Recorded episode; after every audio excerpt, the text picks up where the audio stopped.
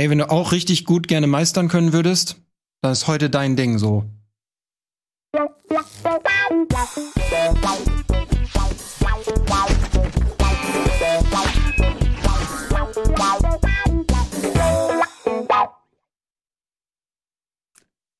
Du musst anmoderieren. Ich muss anmoderieren? Ich habe schon Opener gemacht. Okay, gut. Hallo, herzlich willkommen zu Almost Daily. Heute in Bestbesetzung, denn Hauke ist zurück. Zurück aus weit her, von weit her. Und wir reden heute darüber, wie Hauke Pen and Paper revolutioniert hat, kann man glaube ich sagen. Da haben wir uns vor drüber abgestimmt, Flontier. Ja, wir wollen erstmal sagen, Ja. danke, danke, Hauke. Genau, das ist wichtig, Ohne dich wären wir nicht hier, ohne dich hätten wir nichts. Du hast eigentlich unsere Karrieren gebahnt. Ja. Wir wandeln nur im Schatten deines Genies. Danke, du bist der Beste. Wir sind nichts, wir sind Schmutz. Wir sind Schmutz. Und Überraschung, das ist nicht Almost Daily, sondern eine zweistündige ähm, Live-Sendung über die wichtigsten Milestones in Haukes Leben. Also bleibt jetzt gerne dran. Nein, wir reden natürlich über Pen and Paper. Wir versuchen allen euch da draußen jede Menge Tipps und hilfre, äh, hilfreiche Anekdoten zu erzählen, wie man denn so Spiel leitet, Spiele schreibt, Pen and Paper schreibt. Und was wir so erlebt haben in unserer Zeit als Spielleiter, oder? So die witzigsten Anekdoten. Ich glaube, wir haben das schon 30 Mal erzählt, die witzigsten Sachen in Moin Moins, die wir gemacht Ja, haben. gerne, auf jeden Fall. Ich rede ja nie vor der Kamera. Ja, ist mein so Leben ist im Grunde, schon im. Grunde ist mein Leben ein Geheimnis noch. Ja. Nein, da muss schon sagen, äh, Hauke, dein Name taucht schon auch oft auf, wenn man über Pen and Paper redet und alle sagen, ja, ihr habt das groß gemacht. Mittlerweile ist Pen and Paper ja Mainstream eigentlich. Absolut, Äh, ja. Überall, also jede, auch, auch öffentlich-rechtlich hier und da, überall sieht man Pen and Paper. und Voll das häufige Thema. Also das ist jetzt wirklich auch so ohne Quatsch. Ich krieg jeden Monat irgendeine LinkedIn-Nachricht, wo jemand sagt, wir arbeiten gerade an einem Skript, das Ja. basiert auf Pen and Paper.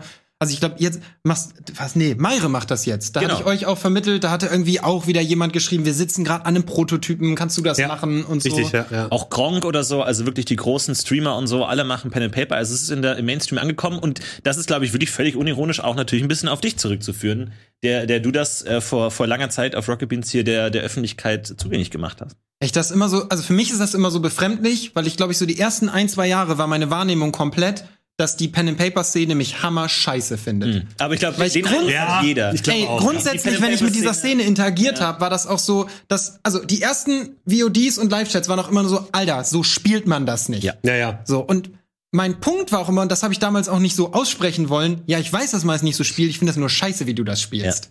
Und das Nee. ist halt hier auch ein Format, so. Ja, das, das kenne ich auch total, weil Pen and Paper ist natürlich ein Hobby, das, das, das spielt man in seinem kleinen, isolierten Kreis Ja, und hat da so voll einen gut, ja. speziellen Stil und man kommt ja nicht mit anderen Spielgruppen in Kontakt, wenn man normalerweise Das ist halt auch so ein Ding. Ich habe am Anfang auch so oft gedacht, dass ich überhaupt keine Erfahrung habe, weil ich ja nur mit meinen Gruppen gespielt habe. Ja. Und ich habe in meinem Kopf gab es immer diesen super Übermenschen, der halt irgendwie schon 300 Runden geleitet hat und jedes Regelwerk aus dem FF kennt und die auch alle geil findet. Und bei dem gibt's auch kein Regelwerk, das er scheiße findet und so. Deswegen finde ich es auch mittlerweile super, dass wir drei ja auch unterschiedliche Stile haben und unterschiedliche Arten von Pen and Paper spielen, um den Leuten auch einfach zu zeigen, Pen and Paper kann ganz viele verschiedene Sachen sein. Ja. Bei mir, ich krieg oft den Kommentar so, ja, das ist doch alles nur Impro-Theater im Sitzen, das hat nichts mit Pen and Paper zu tun. so und ich finde das immer so Ja, hart, also wie Leute bitte, sich so eingrenzen, so Ja. das hat Pen and Paper zu sein und alles andere nicht. ist aber auch Pen so and geil, weil bei mir immer die Kritik ist, das ist ja auch nur Schlauch, da wird ja null improvisiert. Ja. Das geht ja nur Ja, ja. geradeaus. Ja, und ich glaube, die große Botschaft an Pen and Paper ist einfach ein vielseitiges Hobby. Es kann viele Richtig, verschiedene ja. Dinge sein. Jeder kann das spielen, was einem Spaß macht. Und es gibt nicht das Pen and Paper. Ich, ist völlig legitim zu sagen, diese Art von Pen and Paper Ausle Mhm. Auslegung gefällt mir nicht. Völlig in Ordnung. Muss nicht jedem alles gefallen. Aber zu sagen, das ist kein Pen and Paper, ist einfach Bullshit. Und ich hoffe, wir können das auch ein bisschen zeigen durch unterschiedliche Stile und wie wir äh, diese Gruppen leiten. Ein weiterer wichtiger Punkt da ist, glaube ich, auch noch, dass man natürlich auch ein bisschen vorsichtig sein muss, wenn man jetzt irgendwie uns sieht oder andere Leute, die irgendwie online Pen and Paper machen oder im, im Internet Pen and Paper machen. Bestes Beispiel ist immer hier Matthew Mercer von Critical Role, die das ja in den USA oder im englischsprachigen Bereich groß gemacht haben. Und ich höre ganz oft, ähm, dass sich, dass sich Spielgruppen dann irgendwie wieder trennen, weil halt die, der Anspruch an den Spielleiter so gewachsen ist und so hoch geworden ist mittlerweile, dass alle sagen, ah, ich will eigentlich Dungeons and Dragons spielen oder ja Pen and Paper, aber ich will Maps. nur, dass das so aussieht wie bei Hauke oder wie bei Ja. Matthew Mercer und so weiter. Da muss man auch extra aufpassen, weil das ist ja auch nicht Sinn der Sache. Also das tut mir immer mega leid, wenn ich sowas höre. ist auch voll wichtig, dass, glaube ich, auch, also ein Problem ist, dass, glaube ich, viele dieser super professionellen Runden dich nie hinter die, hinter die Fassade schauen lassen. Ja. Als du eben meintest, dass man sich so eingrenzt, für mich ist das Allergeilste an Pen and Paper immer gewesen, dass ich das, was ein Videospiel mir nicht geben kann, auf einmal hab. Ja, total. Ich kann auf Ja. den Hauptplatz gehen, meine Hose runterziehen und nackt tanzen. Und in allen Runden, die ich am Anfang gespielt habe, sind die Spieler, die neu sind, machen genau sowas. Die Ja. landen grundsätzlich im Knast in ihrer ersten Runde, weil die diese Freiheit nicht fassen können so. Und die Entwicklung, die jetzt in diesen in Unterhaltungsformaten stattfindet, ist so ein bisschen in die Gegenrichtung, logischerweise, weil meiner Meinung nach dich so Maps und so auch limitieren. Diese Map ist vorbereitet, also muss die stattfinden. Und dieser Plot mit dem Drachen ist vorbereitet, der Drache ist gezeichnet, also muss der Drache auch stattfinden. Ja. Und das sieht dann nach außen immer so aus, als wäre das alles nur geil und das wäre endlose Freiheit. Aber das sind halt auch Leute, die das beruflich machen mittlerweile. Ja, die kriegen absolut, ein Gehalt, absolut. Um zu meistern. Und man muss ja auch sagen, die, die, diese äh, Kritik, das hat nichts mit Pen and Paper zu tun, ist ja sogar halb richtig, weil es ist ja kein Pen and Paper, es ist eine Pen and Paper Show. Richtig, Das sage ich ja. auch Es ist ja eine. Show. Wir anderes, machen ja. das ja für Leute, die zuschauen. Das ist ja eine ganz andere Zielgruppe, als wenn man zu Hause spielt, weil Hey, es soll ja nicht nur den Leuten Spaß machen, die mitspielen, sondern auch denen, die zuschauen. Ja. Und das hat man ja zu Hause nicht. Ich glaube, wenn man meine privaten Spielrunden übertragen würde, das wäre stinklangweilig für den Zuschauer. genau das Gleiche. Ja. Stundenlanges Hin und genau Her, so. Prophezeiung Kämpfe, analysieren. wie lange die dauern, Ja, absolut. dem Detail Ja. und so. Und das ist wirklich was anderes und es sind andere Zielgruppen. Deswegen glaube ich, wenn Leute jetzt privat so spielen und, und äh, das als Ideal vor Augen haben, ist es gar nicht nötig. Man beschränkt sich dadurch. Es ist Ja. gar nicht nötig. Genießt es, dass ihr wirklich nicht jemanden habt, der zuschaut, sondern sagt, wir können spielen, worauf wir Bock haben. Und wenn dir irgendwas keinen Spaß macht, dann Ende es. Das ist überhaupt kein Problem. Wie hast du, ange Entschuldige, wie hast du das angefangen zu spielen? Also das finde ich jetzt so als Start immer Ja. ganz geil zu erfahren, Ja. weil wir haben gerade schon geredet, wenn ich zu Hause spiele, was spielst du zu Hause? ich spiele nur DSA. Ich habe DSA angefangen in der Schulzeit, spiele bis heute auch nur DSA und ich spiele auch äh, nur habe nur eine äh, Gruppe. Wir spielen gerade die Borberat-Kampagne, diese ja, riesengroße krass, dieses Jahr. ich kenne niemanden, der die spielt, ist die geil. Äh, die ist super geil. Ich bin da glaube ich seit sieben ich habe mir früher Jahren mal diese drin. Zeitung geholt, diesen aventurischen Boten Ja, ja. oder wie der heißt, da wurde die Borberat dann ja auch erwähnt Ja, und so, ja. krass. Nee, wir spielen ja schon seit sieben Jahren. Wir haben angefangen, wir sind zusammen zur Schule gegangen, auch im selben Ort und jetzt sind wir alle auseinandergezogen, spielen jetzt nur noch über Skype einmal in der Woche. Mhm. Und äh, mein Bruder hat hier auch gespielt, der hat auch damals schon DSA gespielt, der hat insgesamt zehn Jahre gebraucht für die ganze Kampagne. Das ist abgefahren. Wir sind jetzt bei sieben Jahren und haben ungefähr die Hälfte, also das ist ein ewig langes Ja. Ding. Äh, und äh, das ist eigentlich mal auch mein einziger Kontakt. Deswegen, auch wenn ich äh, so Sachen gefragt werde, wie was ist dein Lieblings äh, Pen and Paper System, so muss ich immer sagen, ich spiele nur DSA. Ich habe keine Ahnung von allen anderen Systemen. Hier und da spiele ich Ja. mal bei dir, habe ich bei dir mitgespielt. Ähm, so auch andere Systeme, aber ansonsten habe ich da wirklich keine Ahnung und ich kenne auch nur das und äh, weiß aber auch, wie unglaublich ungeeignet DSA wäre für eine Pen and Paper Ey. Show, eine Sendung. Ja, Das macht absolut, privat so absolut. Bock, aber Die Leute fragen immer, ah, spielt doch mal DSA und ich sag so, nein, glaub mir, das willst Das du wird, nicht. das wird einfach Nee, nicht. das Das, ist funktioniert genauso gleich einfach wie. Shadowrun. Das wird nicht funktionieren. Ich das finde war ja auch- spannend, dass wir irgendwie so ein bisschen dann komplett diametral gegenüberstehen. Weil ich habe zwar auch mit DS angefangen, aber ich habe mich hab dann so komplett davon weg, wegentwickelt. Und mittlerweile sammle ich so ein bisschen Regelwerke. Der- ohne Scheiß, das hätte jetzt auch als spiele irgendwie Überleitung. 30, 35 verschiedene Systeme. das war auch immer mein Eindruck, So. dass du der Einzige Ja. in dieser Dreierrunde bist, der wirklich alle Regelwerke kennt. Also ich kenne nicht alle, so ist es nicht, aber ich habe hab es mittlerweile viele, weil ich irgendwie gemerkt habe, dass wenn ich nur ein Regelwerk spiele, ich irgendwie so nach einem Jahr oder so, dann werde ich mal wieder, bin ich wieder gelangweilt und dann will ich mir was Neues ausprobieren. Ja. So. Und es gibt mittlerweile auf dem ähm, deutschen Pen and Paper Markt, aber auf dem internationalen Markt so viele geile Sachen, die auf unterschiedliche Sachen funktionieren, die ähm, super einsteigerfreundlich sind. Und das hat mich so fasziniert, dass ich gesagt habe, so, ey, komm, ich mach, baue jetzt mal einen Schrank auf und pack da alles rein. Ich habe auch noch meinen DSA-Kram, klar. Ähm, aktuell spiele ich Shadowrun, was ähm, ganz furchtbar ist von den Regeln, genauso wie DSA. Also es ist wirklich die Hölle. Ey, also, Und ich muss Schwede. einmal noch mal, da muss ich für DSA Ja, mal mal. lieber springen. Schlimmer als Shadowrun geht quasi nicht. Das ist eine ja, der geilsten Welten, die es gibt. Das ist so geil, Ja. dass das auch alles so ausformuliert ist. Die Klassen machen so viel Bock, die zu erstellen. Ja. Und dann muss ich das erste Mal diese Klasse spielen. Ich habe in meinem Leben nur drei Runden Shadowrun gespielt und bei allen drei saßen nach einer Stunde da und ich hatte das Gefühl, ich war noch nicht mal dran. Das Schlimmste ist immer, wenn man einen Hacker, die die Decker Ey. heißen Shadowrun hat, hat und der macht im Endeffekt seine Sachen alleine. Das ist so zum Kotzen. Das dauert halt zwei Stunden teilweise. Und dann spielst du halt mit einem Spieler über zwei Stunden, weil der halt irgendwie dann in der Matrix seine Sachen hackt. Und die anderen sitzen halt rum und es wird gewürfelt hin und her. Und das ist so. Aber ja, das ist auch schwierig. genau das, was ich immer so wahrgenommen habe, was mich halt von Anfang an einfach nicht so abgeholt hat, warum dieses Format überhaupt mal existierte. Ich bin halt auch wie du mit DSA gestartet so und meine ersten Runden saß ich dann irgendwie der große Bruder von einem Kumpel, weiß nicht, weiß wie alt war ich, 13, 14. Ich weiß noch, wir sind in meinen Spieleladen gegangen, hat der mal gesagt, genau das Alter, in dem man noch anfängt und so. und das also auch mal so Shoutout an den, das war irgendwie ein Oldenburgs Ja. kleiner Spieleladen, der war halt hammernett. Der hat uns immer diese Testbögen gegeben, also wo dann wirklich du nichts kaufen musstest, da war das Abenteuer drin und die Dinger. Und so habe ich angefangen, mit DSA auch.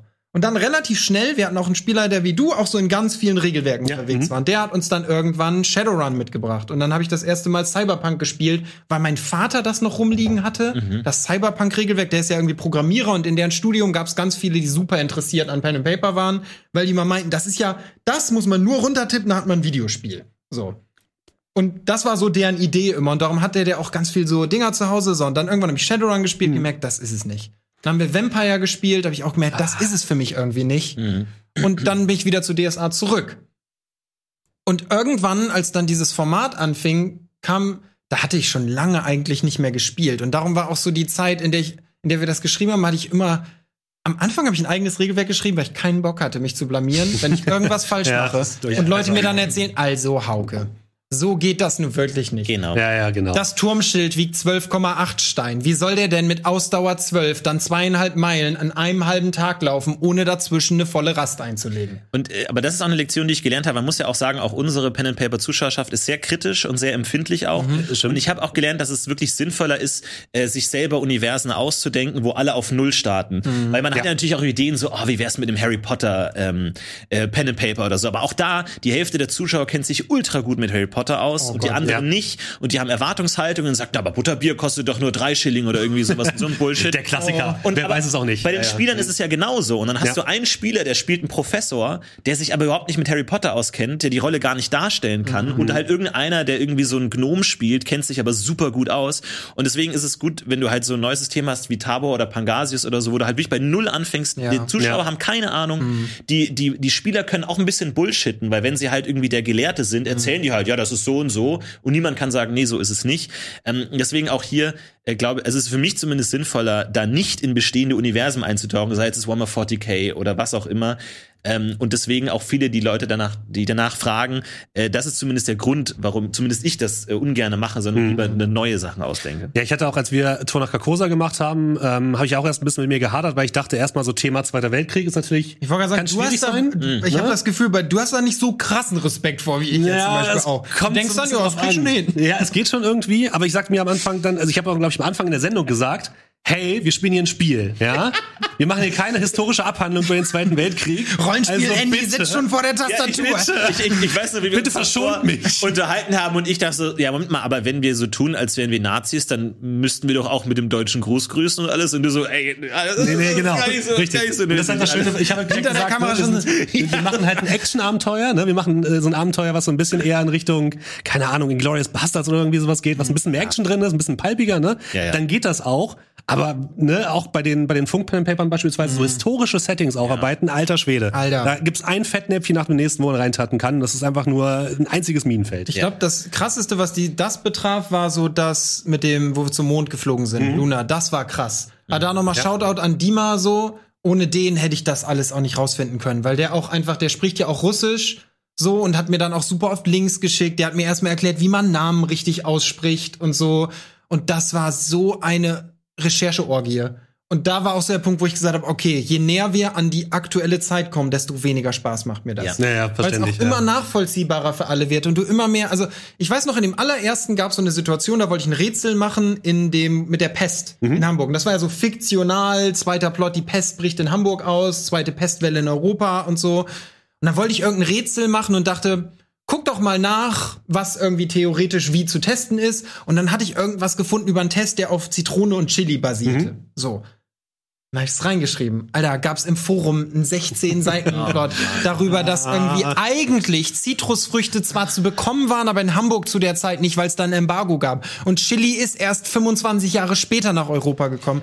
Und einerseits ist das so cool, weil ich immer denke, ey, das ist ja so, also, was ich daran so schade finde, habe ich ja auch irgendwie versagt, weil ich immer denke, absoluter Traumfall bei einem historischen Setting ist, dass Leute anfangen zu recherchieren, die sich eigentlich nicht dafür interessieren. Einerseits, Ja, das stimmt. Nur, Hm? das sollte ich natürlich nicht erzeugen über falsche Fakten. Ja. Eigentlich ist das Beste, dass ich es schaffe, einen Drang zu, also Neugier zu erforschen, wo Leute denken, krass, das wusste ich nicht. So. Und das hatte ich am krassesten zum Beispiel bei dem Ding, wo wir mit der Punkband, wie, ach fuck, wie hieß es denn? Das noch? Konzert. Ja, danke. Bei das Konzert, weil dann, ich musste dann zugeben, ich saß dann so vor der Recherche und merkte, fuck, ich weiß halt überhaupt nichts über den Osten. Mhm. Ist das krass. Ich hatte das nicht in der Schule. Meine Oma hat irgendwie nur ganz kurz im Osten gelebt, bevor sie ihn rüber gemacht hat, so, Oh ja. weil auch einfach geflohen. Und ich wusste nix. Ja. So. Aber- und ja. das war halt mega cool, das dann auch so zu sehen, wie danach im Forum auch so viele gesagt haben, ich wusste das alles nicht, mir war das nicht bewusst. Mhm. Und das war viel belohnender, weil ich dachte, okay, die Recherche hat sich halt gelohnt und da waren natürlich auch Fehler und Dinge drin, die nicht 100% akkurat waren oder so. Aber da war auch cool, da hatten wir irgendwie dann auch die Kollegen von der Kirche mit im, also Thomas saß dann irgendwie im Nebenraum und hat mir dann auch über Slack so Sachen geschickt, so, ey, das macht gerade keinen Sinn. So, das müsste anders sein und das war voll cool in dem Moment. Ja. Auf der anderen Seite habe ich auch gemerkt, der Druck wächst. So, das wird immer Ja, ja. und Ja, immer Fall. anspruchsvoller. Ja. Und als du dann auch so welche von denen übernommst, dachte ich mal, krass, Alter, das, hätt, das Setting hätte ich mir nicht geben können. Das ist halt das Geile. Wir haben, ich weiß nicht genau warum, aber jetzt bei Grenada haben wir es so gemacht, dass wir einfach gesagt haben, wir denken uns einfach komplett was selbst aus. Also wir haben jetzt auf das historische Quake dann einfach komplett geschissen Ja. und haben gesagt, wir lassen uns erstmal beiseite, weil es einfach auch wirklich, wirklich, wirklich schwierig ist. Also ne, es gibt, äh, steckt da unfassbar viel Recherchearbeit dahinter, also wirklich richtig, richtig viel, die ich nebenbei neben der Arbeit eigentlich gar nicht machen kann.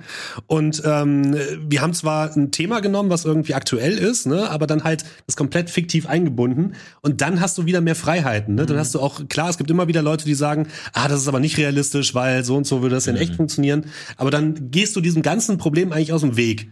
Und genauso Ja. wie bei Tabor, du kannst eigentlich direkt sagen, ja, aber in meiner Welt ist das halt so. Ja. Nee, Das aber auch da, auch da zeigt sich natürlich auch wieder der Anspruch an, äh, Anspruch an Pen and Paper. Es gibt halt die Spieler, die sind die Hardcore-Simulationisten, die wollen halt auch wirklich, Mhm. dass wenn es die Rübe in dem Landstrich nicht gibt, dann gibt's die ja auch nicht im Spiel. Mhm. Und das sind halt andere Ansprüche. Aber ähm, da kommen wir auch nochmal zu dem, was du am Anfang angesprochen hast, dieser Unterschied zwischen Vorbereitung und Improvisation. Ja, Inwiefern ja. limitiert einer auch Vorbereitung? Weil egal wie gut du dich als Spielleiter auf so ein Setting vorbereitest und die Bücher wählst, deine Spieler werden das nicht tun.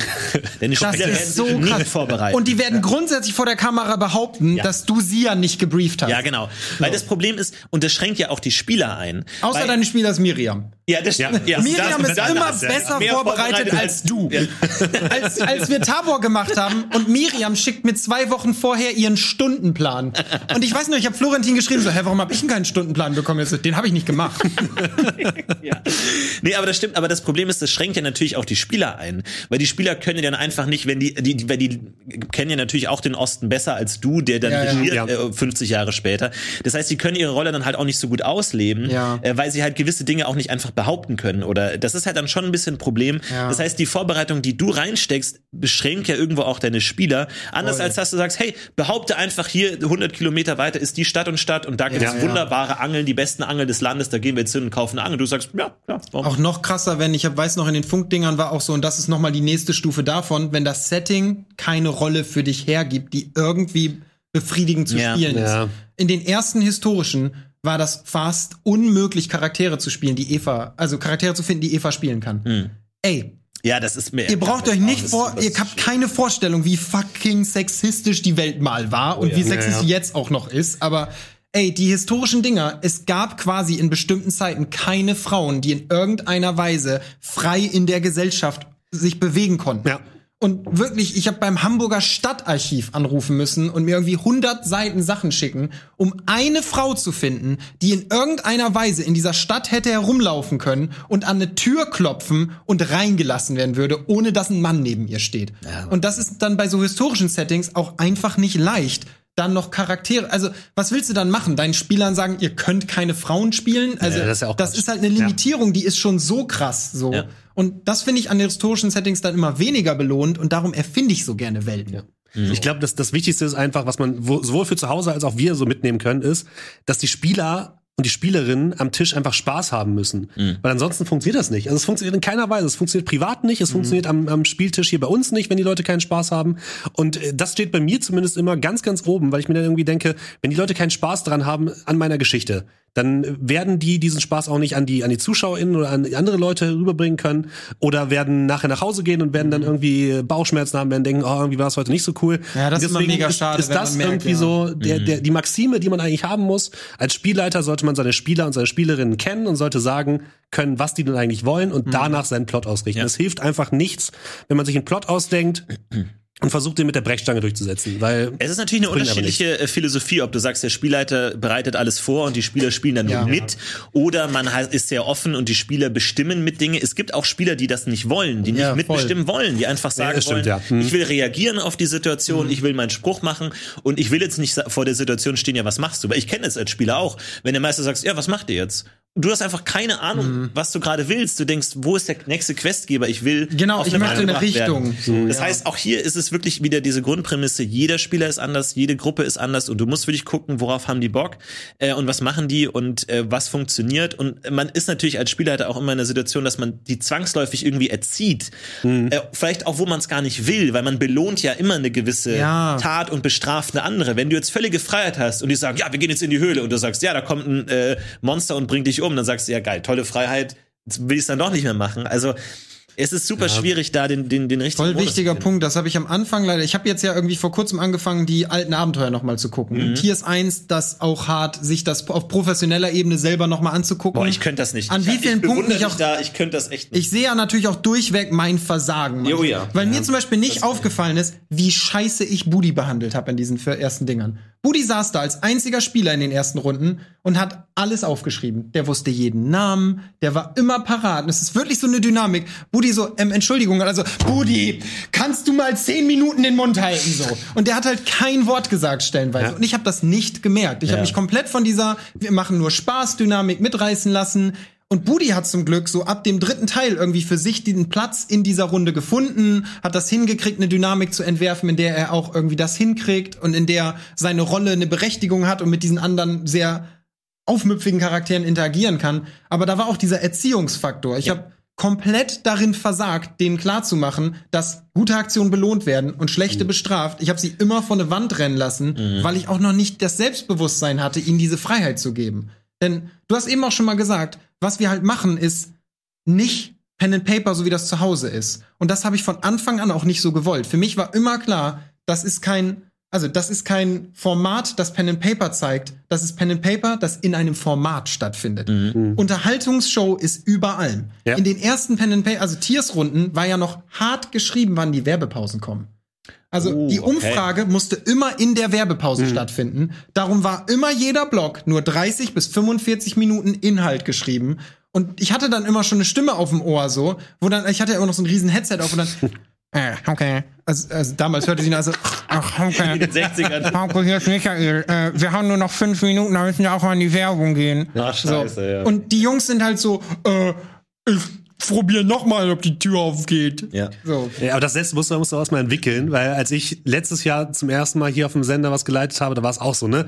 Vorher letztes Rundown Jahr? geschrieben, das war letztes Jahr erst, Krass. genau. L- Hier einen Rundown erstmal geschrieben und dann wirklich genau an die Zeiten gehalten. Ich habe mich zwischendurch komplett in den Zeiten verheddert, war am Anfang super schnell, dann irgendwie super langsam, es hat alles nicht hingehauen.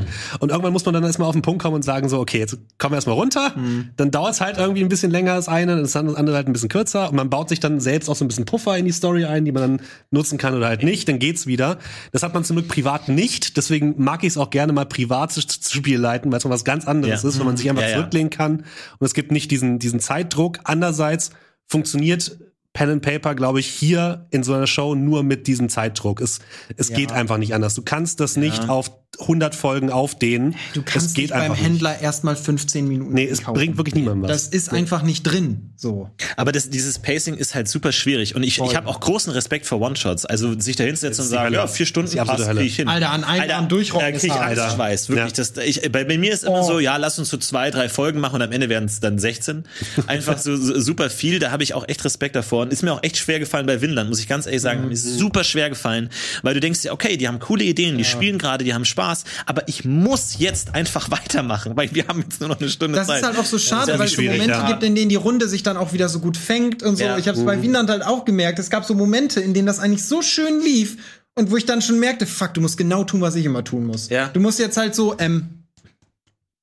Und das Ja. ist halt so schade Und, einfach. aber das ist halt auch so das Ding, wo ich es jetzt auch ganz spannend finde, wie, wie du, Steffen, mit Dungeons and Dragons man Pen and Paper geleitet hast, das jetzt nicht so das riesige Spektakel ist. Also im, im, Ja. im Duelist-Setting, weil du hast, Hauke, natürlich ja schon dieses Event-Spektakel-Image des Pen and Papers kreiert. Also das ist ein riesen Set, da ist irgendwie dann Essen auf dem Tisch und große ähm, Social-Media-Aufmerksamkeit. Das ist ein großes Ding. Und das sorgt natürlich auch dafür, dass man das nicht jede Woche machen kann. Spannend, da habe ich auch noch nie drüber nachgedacht, dass natürlich die Erwartung dadurch auch so ist, dass die das ein Erwartung, Event ist. dass es halt auch wirklich richtig gut ist und jede Minute Mhm. ist geil und auch wo, wo auch, ich manchmal die Kommentare liest so, mach doch einfach eine lange Kampagne einmal die Woche.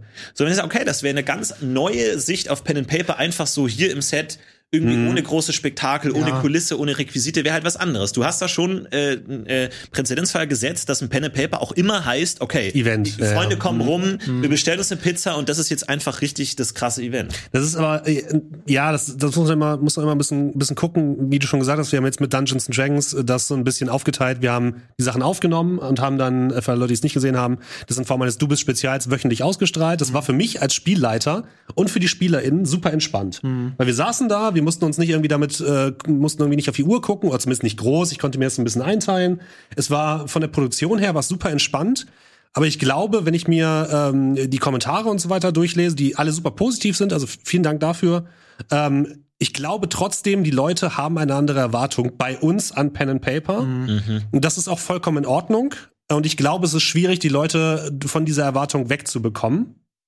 Ähm, deswegen glaube ich auch, dass sowas wie eine wöchentliche Pen-and-Paper-Sendung nicht funktionieren würde. Ich glaube, wir, können, wir könnten sie nur produzieren, so wie wir es mit Dungeons and Dragons gemacht haben, also entspannt und nicht so groß aufgezogen. Aber die Leute wollen eben diesen großen Tamtam drumherum. Die wollen ähm, vorher irgendwie eine krasse Pre-Show, wo die Leute sich über eine Stunde lang nochmal drüber unterhalten, wer ist eigentlich welcher Charakter. Die wollen vorher vier Teaser äh, über Social Media Ja, ja. sehen und wollen mitraten, wer da alles mit drin ist. Das ist, glaube ich, jetzt einfach schon gesetzt und das ist doch vollkommen fein. Ähm, man muss sich halt so ein bisschen daran anpassen und es ist halt, ne, heutzutage ist es einfach super schwierig, die Gewohnheit von Zusehenden in irgendeiner Form aufzubrechen, in, in jeglicher Form. Ja, Bei logisch. Fernsehen, Netflix, überall, das ist einfach unfassbar schwierig. Krass, also es war auch, wir hatten das ja eben im Vorgespräch ja schon gesagt, dass da natürlich auch so Druck mit einhergeht.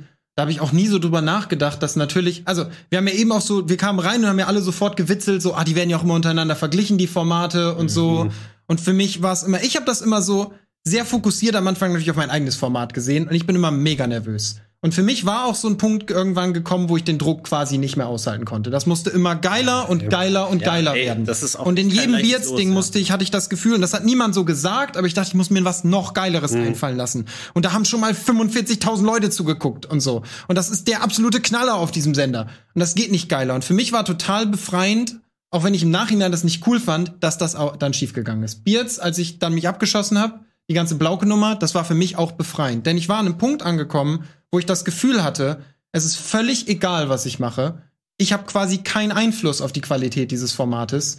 Denn das machen irgendwie die vier, die da sitzen, so, und nur wegen denen ist das geil. Und das ist so ein Hammer-Event und da müssen diese vier sitzen. Und du musst denen quasi so die Happen vorwerfen, damit die daraus was Geiles machen können. Und du musst so viele Happen in der Hinterhand haben, dass wenn der nicht Ja. gefunkt hat, dann muss der nächste geworfen werden. Ja. So. Und ich fühlte mich wirklich so wie ein Dompteur.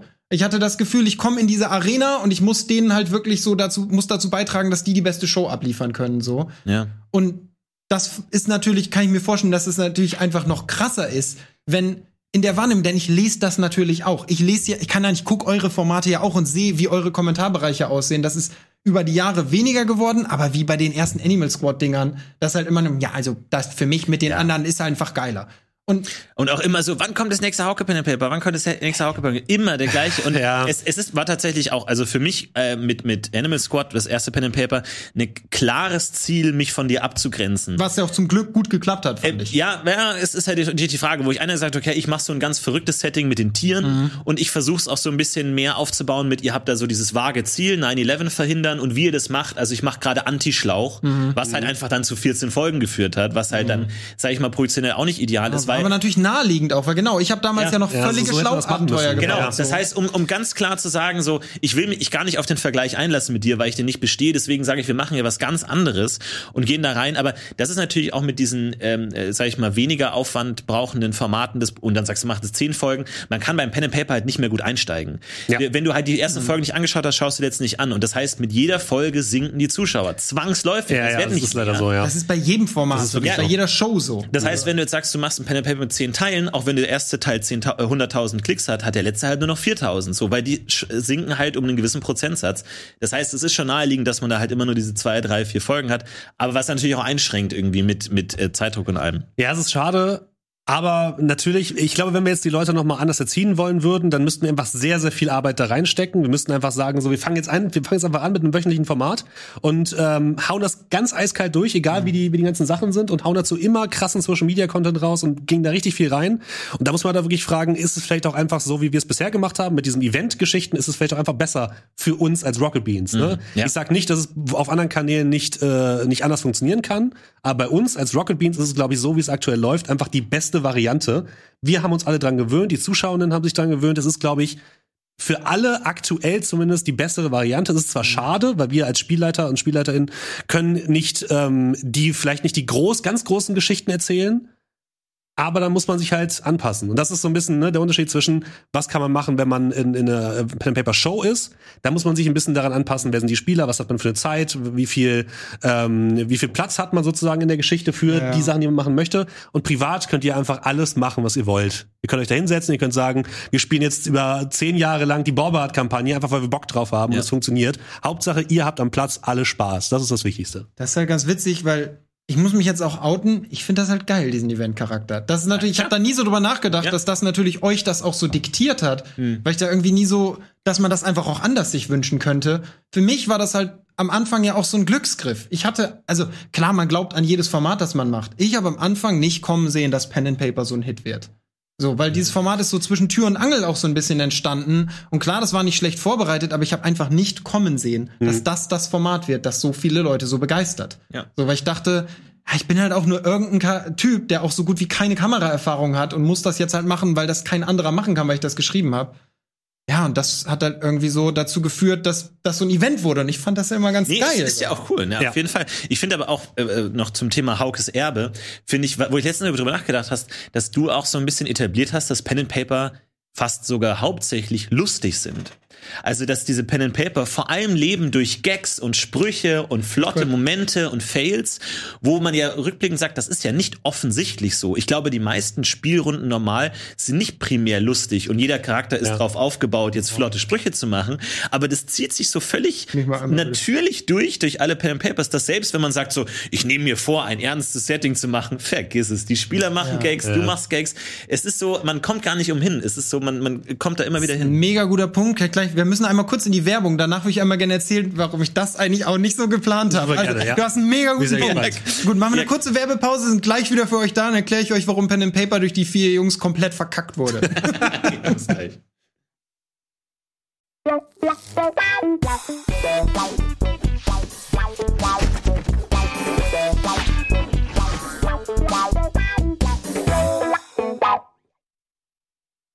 Hallo, da sind wir wieder.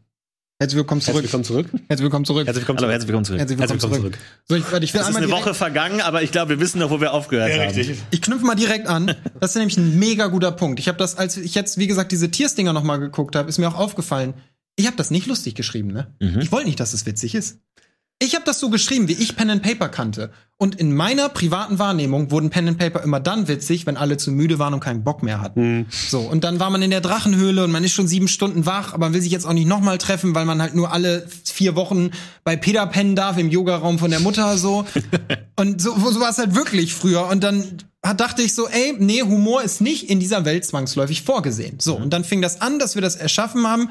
Und wenn man sich so die Ressourcen anguckt, sind auch ganz viele dieser Zitate noch relativ ernst und so. Ja. Das einzig Lustige in der Tierswelt war eigentlich äh, der Stil, in dem wir das gezeichnet haben und diese Zitate aus Film und Fernsehen. Und selbst die waren nicht immer lustig. So, und dann sitzen wir, wir setzen uns halt an diesen Tisch und ich sage halt, wie geht's denn los? Und ich weiß nicht mehr, wer als erstes ein Wort gesagt hat. Die öffnen halt quasi immer und sagen ähm, äh, wir hängen hier sonst so rum oder irgendwie sowas. Und ich, wirklich in meinem Kopf war sofort, fuck. Die wollen das witzig machen. Scheiße. Da ging alles los. Was mache ich denn los. jetzt? Und auch so jeder, und ich sage immer, die Jungs sind auch so eine soziale Abrissbirne gewesen. Ist halt wirklich so irgendein Charakter begegnet denen und die so, hallo, äh, ich, kann ich den abstechen? Ja, ja. Ich würde Nee, du- Sachen aus seinem Rucksack Genau, klauen. du kannst Jetzt den live. nicht abstechen. Und dann entstehen so Situationen, wo einer vorne mit dem versucht, so soziale Proben zu erfüllen. Der andere holt so seinen Schraubenzieher aus der Tasche. Der dritte meint so, äh, wie nah stehe ich denn an dem dran? Also kann ich den vielleicht schleichend erwürgen, so? Und was zum scheiß Henker geht denn hier ab? Und das ist irgendwas, was ich dann natürlich auch so, wo ich gemerkt habe, ey, das ist Gold. Das muss Teil dieser Welt sein. So, und in den späteren Welten ist das für mich der größte Lerneffekt. Humor in Pen and Paper kann meiner Meinung nach am besten entstehen, wenn ich als Spielleiter die Welt ernst nehme, Ja. aber meine Spieler nicht. Ja. Und für mich ist so eine der lustigsten Welten, die ich je gesehen habe, ist halt Scheibenwelt. Und diese Welt, in der sind Dinge, die machen für mich keinen Sinn, aber in der Welt machen die perfekten Sinn. Also dann ist halt so die Idee, dass, keine Ahnung, der Tod auf einmal der Weihnachtsmann sein muss. Und in dieser Welt begegnet nicht der Tod irgendwem und die sagen, das macht ja gar keinen Sinn, sondern er sagt so, ach, hallo Tod, ach, du bist jetzt der Weihnachtsmann. Ja, Ja. kein Problem, weiter geht's. So, und für mich ist das auch so und so als Überleitung zu dem, als ich angefangen habe, eure Pen and Paper zu sehen, sind natürlich auch ganz viele so Aha-Momente gekommen. Und bei Animal Squad war für mich zum Beispiel einer, krass, man darf Humor in seine Welt einbauen und das scheitert nicht automatisch gleich. Die können Tiere sein, die 9-11 verhindern und das kann was Gutes sein. Mhm. Und das kann den Spielern Freiheit geben. Und dafür muss aber dann auch die Welt den Spielraum geben. Für dich, ich sag zum Beispiel, dein Würfelsystem war so ein richtig krasser Aha-Moment. Als ich gemerkt habe, so viel Spaß Würfeln macht. Am Anfang dachte ich halt, Würfeln ist geil für Anfänger. So, bau so viel Würfeln ein, wie es geht. DSA ist ein cooles System, orientier dich an DSA, da wird pausenlos gewürfelt. So.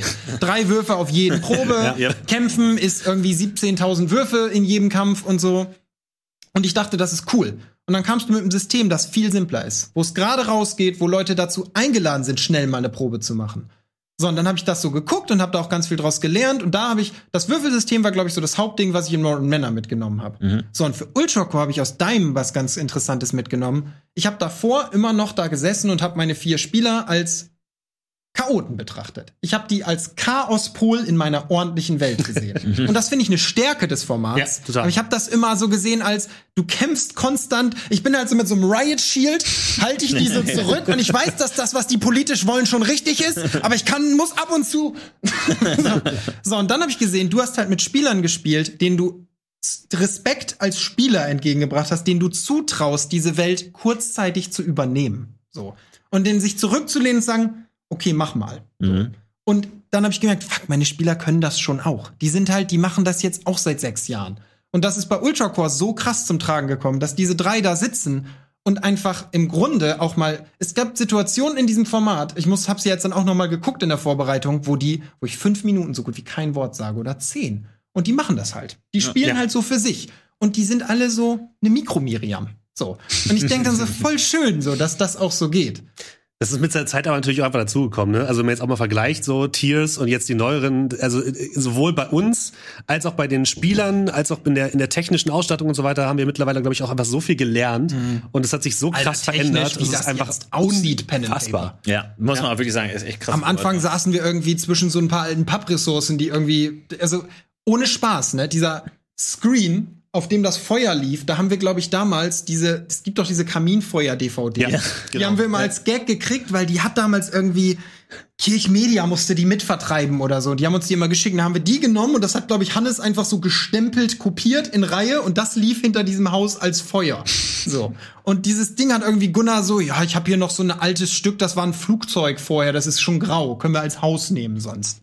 Geil. Ja. Und jetzt haben wir einfach eine Laura, die unfassbar, das sieht man jetzt ja bei, bei Tabor, bei Carcosa hat man es Ja. auch gesehen, die einfach Bücherregale baut, indem sie Bücherrücken einzeln aufklebt in Ja. dieses Regal. Ja, er ist schon krass, aber auch von der vom vom äh, technischen produktionellen Aspekt, also sowas was Schnitt angeht und auch so die Atmosphärenmusik und dann irgendwie die Soundeffekte und so, Mhm. wo auch da super viel gelernt wurde, was auch echt nochmal einen Mehrwert gibt irgendwie dem Ganzen. Voll, auch dass du musst Äh, nicht mehr an Sachen ansagen. ja. Also ich habe jetzt Ja. bei den letzten die Tonleute zum Beispiel so erfahren.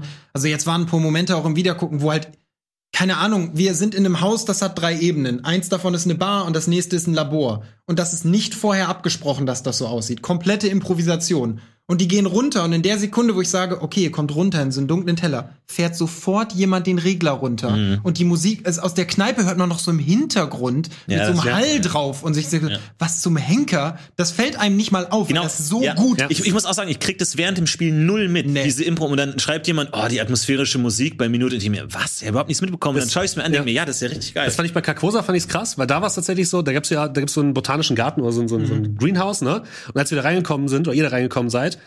ähm, gab's plötzlich so einen so einen- so einen Fliegensound oder von so von so fliegenden ne, Bienen oder so weiter. Und der war auch tatsächlich 3D und das ist an uns, an uns, vorbeigeflogen. Wow, Und ich habe es tatsächlich mitbekommen und war voll irritiert, weil ich dachte, hä, das habe ich doch niemandem gesagt. Wie, Wo wo kommt das Bienen? plötzlich Hier her? Habt ihr das Also, so alter Momente, Schwede, wo ihr das denkt, echt krass. wie gut ist denn das? Ja, total. Also da, da war ich wirklich komplett perplex, dass es, dass es einfach so, ne, einfach so da war. Und ich glaube, um auf den Punkt zurückzukommen, die Spieler und die Spielerinnen haben sich ja auch komplett weiterentwickelt. Ne? Also Ey. wenn man echt überlegt, wie die vier ähm, am Anfang waren und jetzt, das ist ein meilenweiter Unterschied. Die sind, die sind Profis, kann man Insgesamt, ich glaube am Anfang ist auch so, das ist natürlich auch dann so ein bisschen meine Schuld gewesen, weil ich auch ausgestrahlt habe, so eine Mentalität von, ach Jungs, das geht jetzt nicht so. Also jedes Mal, wenn ich sie getadelt habe, außerhalb der Welt, habe ich natürlich Zuschauerinnen und Zuschauern auch suggeriert, die machen halt was falsch. So, das sind halt Anfänger. Und jedes Mal, wenn man das mit seinen Spielern macht, vor einer Kamera, und das ist halt auch ein großer Unterschied zu Privatspielen, da kannst du halt kurz mal sagen, ey mal OT, Micha, das geht gerade nicht so. Das nervt, wir können das jetzt, jetzt nicht machen, lass uns mal bitte zurückkommen zum Spiel. Und solche Konflikte entstehen, egal wie professionell das ist. Das ist immer frustrierend, im Spiel zu scheitern. Ja. So, und Klar. jeder kennt Würfelunglück und da kann man sich irgendwann nicht mehr zusammenreißen. Aber in dem Moment, wo ich dann das so vor der Kamera hab aus irgendwie wahrnehmen lassen, ist das natürlich auch Kacke. Das ist dann auch in der Wahrnehmung so. Und das hat, und das kann man ja auch so, ich weiß nicht, wie sehr die vier das auch so mal offen sagen, das hat auch einfach dazu geführt, dass natürlich es Zeiten gab, in denen die keine Lust auf dieses Format hatten. Und als das das erste Mal so als Feedback, ich glaube, Simon war so der Erste, der irgendwann auf mich zukam und gesagt, hat, ey, ich fühle echt einen krassen Druck. So, ich habe das Gefühl, ich muss immer sau witzig sein und wenn ich was falsch mache, also bei Beards gab es, glaube ich, so eine Situation, wo dann wirklich Leute Nils Spielweise so kritisiert haben, dass er meinte, ey, ich weiß, ich habe ins Forum geguckt, da waren 200 Posts nur, wie scheiße ich spiele. So und das er stand, also er hat das wirklich professionell gesehen, hat da mit mir drüber geredet so und das ist irgendwie auch ein bisschen natürlich meine Verantwortung mit so sehr das natürlich seine Schuld ist. Und ich glaube, das war auch für mich so ein krasser Lerneffekt. Ich muss irgendwie auch den Spielern die Möglichkeit geben, sich selbst zu reflektieren und als gleichwertiges Mitglied dieser Runde diese Ja. Welt mitzugestalten. Ich kann mich nicht da hinsetzen und sagen, ja, und jetzt biet mir mal was an. So. Ja, das ist natürlich auch so dieser, dieser Prozess, der dann entsteht, dass die Individuen irgendwie so ein Gruppendenken entwickeln und man nicht so sagt, so, ah, ich war heute gut und der war heute schlecht, sondern dass man sagt, die Gruppe, ne? Und dass man auch manchmal den Ball zuspielt und sagt, und ich weiß, ich habe gecheckt, was du, worauf du hinaus willst und ich mach das jetzt so. Ja. Das ist natürlich, das muss entstehen und das ist anspruchsfall und das klappt nie, nicht immer. und Es ist auch schwer. Keine Ahnung, ist bei Tiers war ja. jedes Mal, wenn jemand was gelootet hat, der andere, wieso kriegt er denn Ja, was? ich Ich, suche auch noch mal. Ich glaube, das ist super schwierig, wenn du dir am Ende der, der Session denkst, so, ah, heute war ich gut oder heute warst Ja. du schlecht. Ja, das bringt überhaupt nichts, Das, nee. das funktioniert nicht und das ist natürlich auch blöd, weil bei den Zuschauern kommt das natürlich immer so an und auch der passt nicht rein und der ist gut und der ist schlecht und der Ja. hat mir gar nicht gefallen. So, das, das ist natürlich für, die, für den Zuschauer ist dieser Gruppenaspekt oft nicht so wichtig und man denkt sich immer so, nein, ihr versteht es falsch. Gerade weil diese Figur so nervig Ja. ist, funktioniert Ja, genau die Gruppe das- so Ey, gut. Ja, voll. genau das, ich ja. finde Das ist so- das ist so wie- Störcharaktere auch so Ja, gut. das ist so wie Leute, die Breaking Bad schauen und sagen, ach Mensch, diese Skyler, die nervt ja total. Und du denkst dir, nein, es ist so wichtig, Du musst dass immer es wieder, der ja. der dramaturgische Antipol zu Walter White ist. Die ist notwendig, damit die Serie funktioniert. Aber die Leute checken das halt nicht und sagen, äh, nee, du nervig, die soll weg. Und du denkst dir, ihr wisst, ihr versteht gar nicht, dass es so gut funktioniert, weil es so ist. Ich habe irgendwann mal so ein super spannende, war so eine Doku über Piratenfilme und da hat irgendjemand dann darüber geredet, wie ein guter Piraten und jede, also gerade diese alten Genre folgen ja immer so Regeln. Jeder Western braucht so eine irgendwie Turnover und so eine Crucifixion, das ist dann die Szene am Ende, wo der Bösewicht gerichtet wird und der hat halt gesagt, in jedem guten Piratenfilm gibt, muss es Probleme mit dem Segel oder dem Anker geben. Denn das ist eine fortlaufende Reise und wie langweilig ist das, wenn die immer vorausgeht. Es kann nicht immer nach vorne gehen, Ja. weil Piraten keine moralisch interessanten Bösewichte sind. Die kommen nie an moralische Challenges. Die sind böse und die wollen das haben und die sind gierig. Und darum müssen die mit echten Problemen konfrontiert werden. Und eine Pen-and-Paper-Runde, in der ich einen Drachen jage, ist so langweilig, wenn da nicht ein Störcharakter bei ist. Weil natürlich der Drache der Böse ist und wir sind die Guten. So. Und böse Charaktere kann man kaum spielen, weil die keine Motivation haben. Ja. Chaotisch gute Charaktere, die kann man richtig gut spielen. Und für mich so, ein Gunnar ist ein Segen in der Runde zum Absolut. Beispiel. Ja, der spielt Wunderbar. nur Trolle. Und das macht so Bock, mit Ja. ihm auch als Spieler zu interagieren, weil der nur nervt.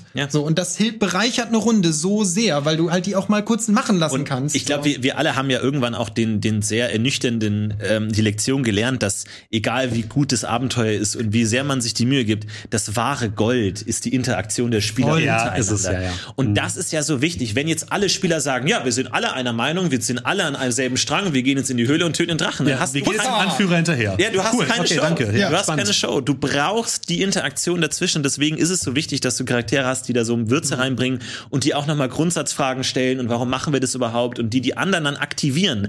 Weil viele Charaktere sind gut, aber müssen aktiviert werden durch andere, weil die nicht einfach sagen, übrigens meine moralischen Vorstellungen Ja. sind A, B, C, D. Die brauchen jemanden, der sie dazu bringt, diese Diskussionen zu führen. Und deswegen ist es so wichtig, äh, dass die auch da, dazwischen schießen und sich gegenseitig befruchten. Und das hat ja meistens auch nichts mit den Spielerinnen zu tun, sondern da, also da gibt's ja auch oftmals so eine Verbindung, die Zuschauer ähm, zwischen den Charakteren und den Spielern irgendwie und den Spielerinnen irgendwie bringen. Dass es, ähm, dass oftmals gesagt wird, ja, aber ähm, keine Ahnung, Miriam ist irgendwie total langweilig, die bringt ja gar nicht den Plot voran.